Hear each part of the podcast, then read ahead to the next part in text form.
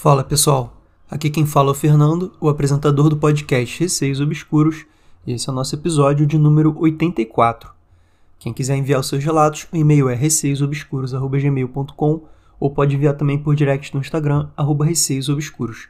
Sigam o podcast no Spotify para estarem recebendo sempre as atualizações dos novos episódios e entrem no grupo do Telegram. É só digitar na busca Receios Obscuros. Vamos para o episódio. História de número 1 foram dois relatos. A pessoa que enviou preferiu não se identificar. Relato 1. O Homem de Preto.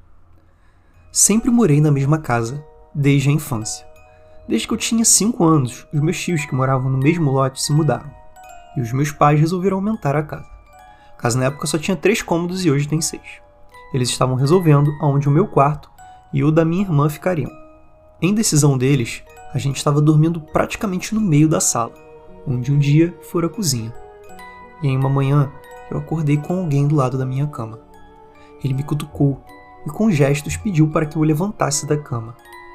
Eu, como uma criança inocente, levantei e fui com ele. Observação: de mãos dadas. Na casa tem um corredor que dá acesso ao quarto dos meus pais. Eu fui caminhando com esse homem até o quarto.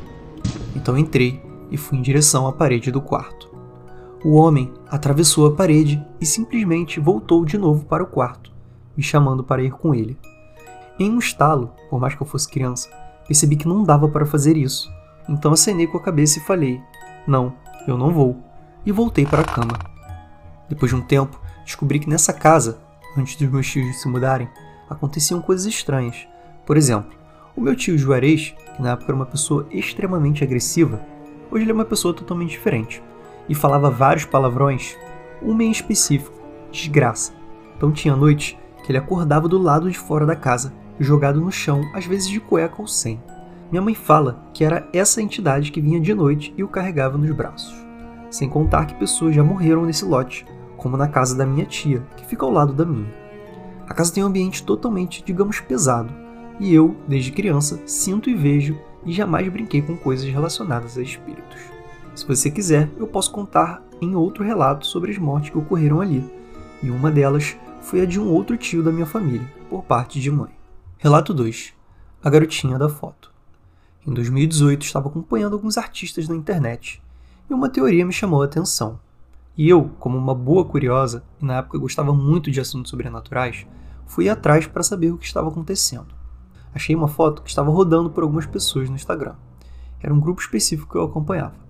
Então, a foto me chamou a atenção. Nela tinha uma moça e uma garotinha por volta dos seus 6 ou 7 anos. Por algum motivo, eu não deveria olhar para aquela foto e meu instinto falava para não olhar. Eu, como uma pessoa teimosa, continuei olhando. De repente, senti algo ruim e de novo a sensação de não olhar para a foto. Então desliguei o celular e fui para o quarto, porque já estava muito tarde. Me arrumei para dormir, mas sempre com a sensação ruim. Antes de deitar, algumas imagens horríveis começaram a passar em minha cabeça. Na época, eu assistia muitas coisas sobrenaturais e estava toda ferrada espiritualmente. Então imagina. Quando peguei no sono, tive a primeira e única paralisia do sono. Nesse sonho, eu vi uma garotinha. Lembra que mencionei a foto? Pois bem, era a mesma garotinha, ao lado da cama onde minha irmã dormia. Na época, minha irmã tinha bruxismo e isso às vezes me assustava, e eu sempre a observava dormir para ver se ela estava respirando. Tentei fazer alguma coisa, mas os meus braços estavam presos ao corpo, como se estivessem colados. De repente, senti uma força inexplicável surgindo dentro de mim e gritei, como aquelas coisas que se diz na igreja quando alguém possivelmente está com uma entidade maligna no corpo. E a garotinha sumiu. Um detalhe muito importante era que a garotinha não tinha rosto. Depois que assisti a Mansão Bly, entendi o que poderia ter acontecido. Isso foi bem antes da série ser lançada. Minha irmã nunca mais teve bruxismo. Enfim, não sei se tem algo ligado a esses acontecimentos, mas tentei achar a foto porque fiquei bastante intrigada, mas nunca achei. Bom, esses foram os meus relatos. Gosto muito do podcast, espero que esteja bem. Beijo e um abraço da sua inscrita. Olha, queria agradecer muito aos seus dois relatos. Um beijo e um abraço para você também. Vou comentar sobre o primeiro relato. Essa coisa de entidades chamarem, principalmente crianças, né, pessoas mais inocentes, e tentarem fazer com que essas pessoas venham até elas. Eu acho uma atitude assim extremamente assustadora, porque vai saber o que essa entidade quer contigo. Eu já falei isso anteriormente em algum outro episódio que algo parecido aconteceu. Então eu fico com muito medo, assim, de alguma coisa te chamando. É um ato que me deixa muito assustado.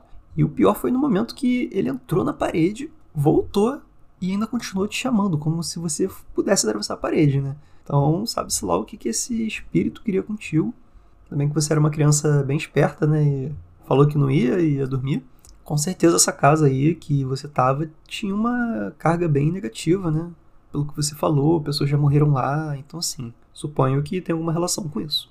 Já o relato número 2, a garotinha da foto. Eu sempre digo que essa coisa de você estar paralisado, estar vendo alguma coisa, tem relação da paralisia do sono, né? Quando você tem essa paralisia, você acaba vendo coisas, alucinando mesmo acordado. Mas você acorda, você não consegue mexer o corpo, você só consegue mexer o olho praticamente, e você vê algumas coisas que antes você já estava vendo durante o sonho. Porém, uma coisa muito importante foi que a garotinha não tinha rosto. Isso é realmente assustador. Eu também assisti Mansão Bly, né, a série, e toda vez que tinha cena assim dessas pessoas, desses espíritos sem rosto, eu ficava bem assustado. Me dava uma sensação ruim, né? E o mais interessante desse relato foi que sua irmã nunca mais teve bruxismo depois desse episódio. Será que essa criança que você viu ali sem rosto não tinha alguma relação com esse bruxismo da sua irmã?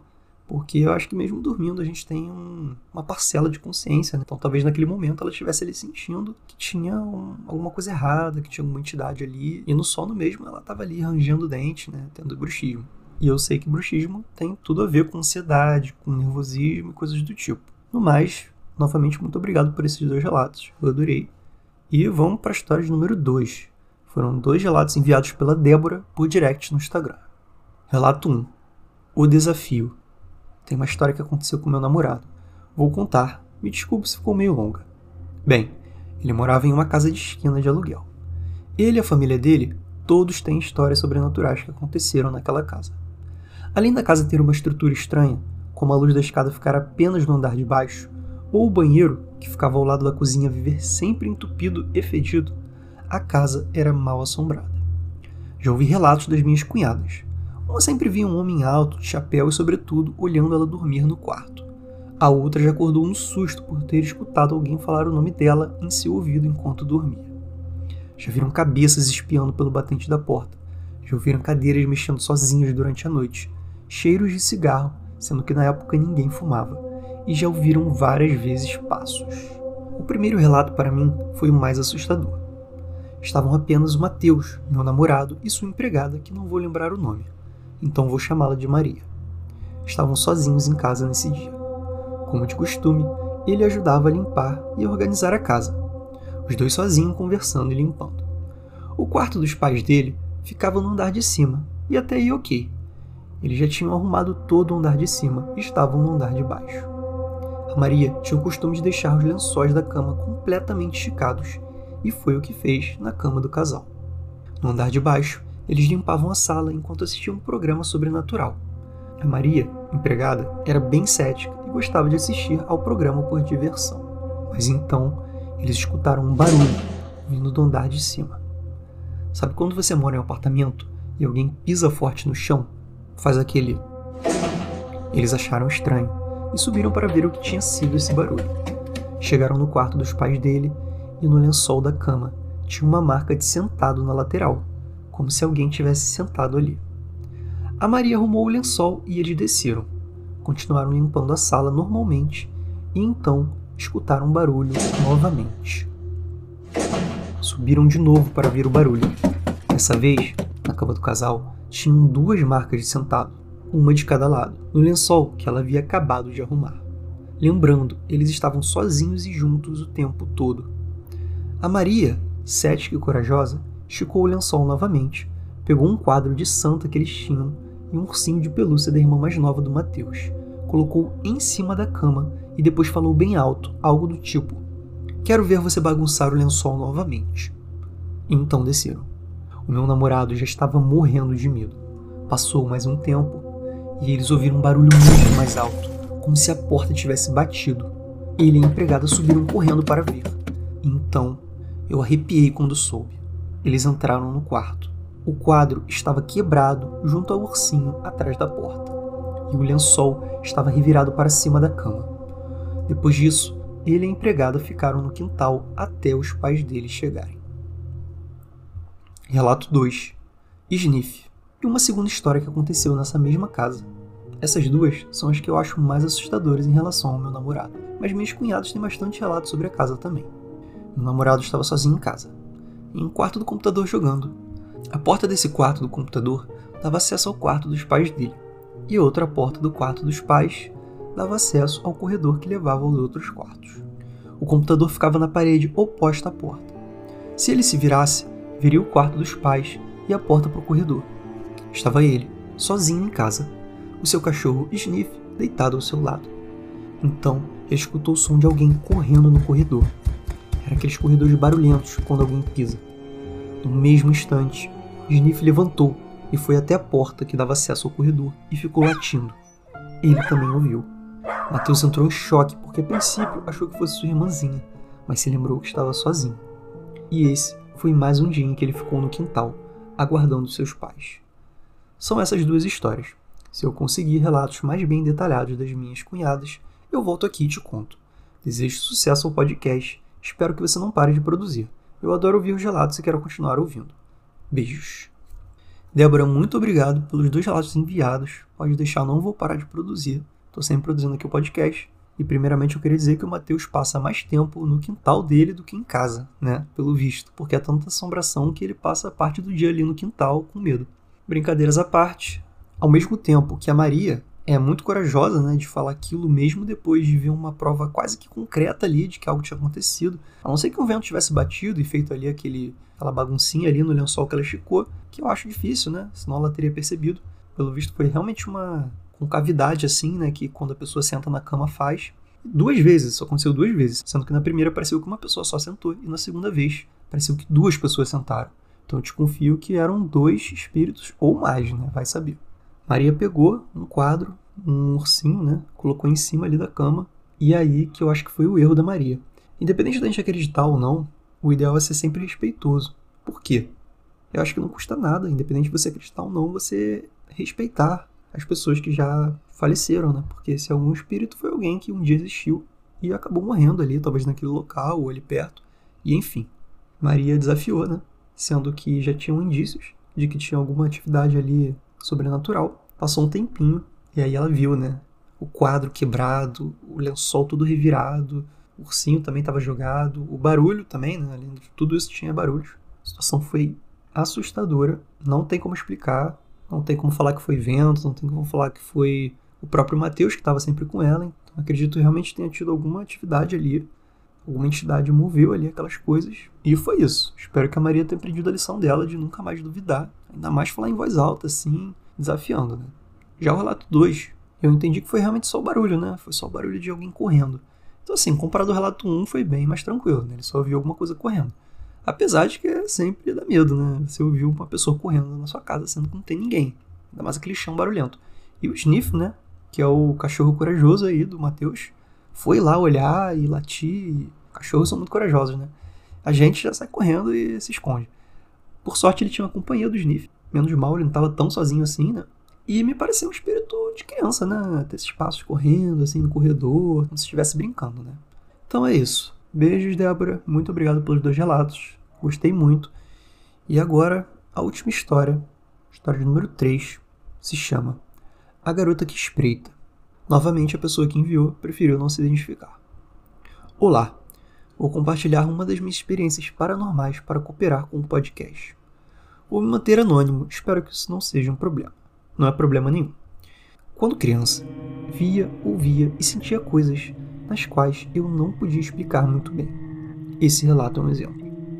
Certa noite de insônia, deitado na minha cama, pensando em coisas aleatórias, vi surgindo, em meio ao breu, um rosto de uma garota na porta do meu quarto. Logo fiquei paralisado com aquilo que ficou ali, me espreitando, com um olhar de ódio. Seu cabelo era curto e afro, e de repente, uma coragem surge em mim. Pulo da cama e corro em direção daquilo para confrontar o que quer que aquilo fosse. A porta do meu quarto levava à sala de estar da casa, e logo percebo que não havia ninguém na sala.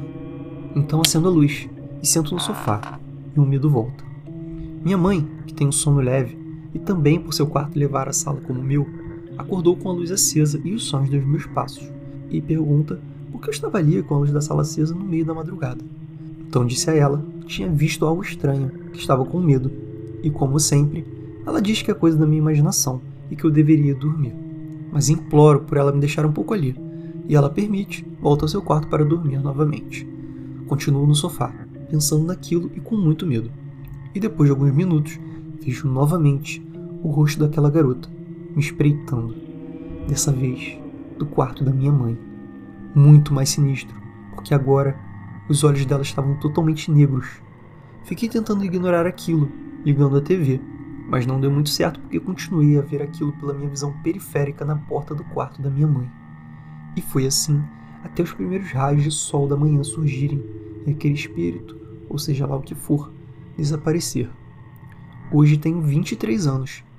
Isso foi quando tinha uns 12 ou 13 anos. Nunca me esqueci daquela fatídica madrugada. Desculpa pelos erros de português e pontuação. Descobri recentemente seu podcast e vem me entretendo bastante. Obrigado por isso.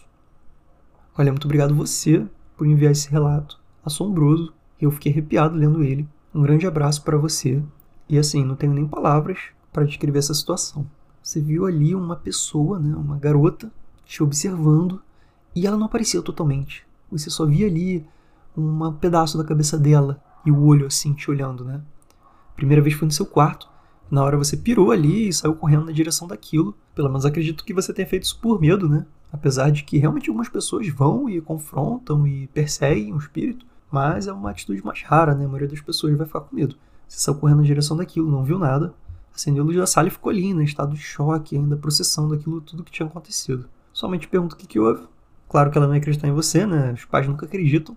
E aí, quando sua mãe volta pro quarto, do quarto dela, você continua a ver a menina. Dessa vez com um olho negro, olhando para você. Olha, como eu digo de alguns relatos aqui, isso aí é quase um plot de filme de terror. Daria pra fazer um filme de terror tranquilo aí, com essa história que aconteceu contigo.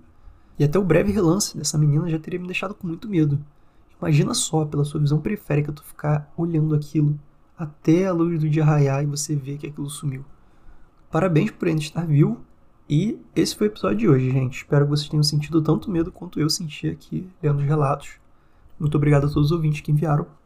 Lembrando que vocês podem enviar os seus relatos por e-mail receiosobscuros.gmail.com ou por direct no Instagram, arroba receiosobscuros. Um beijo a todos e até o próximo episódio.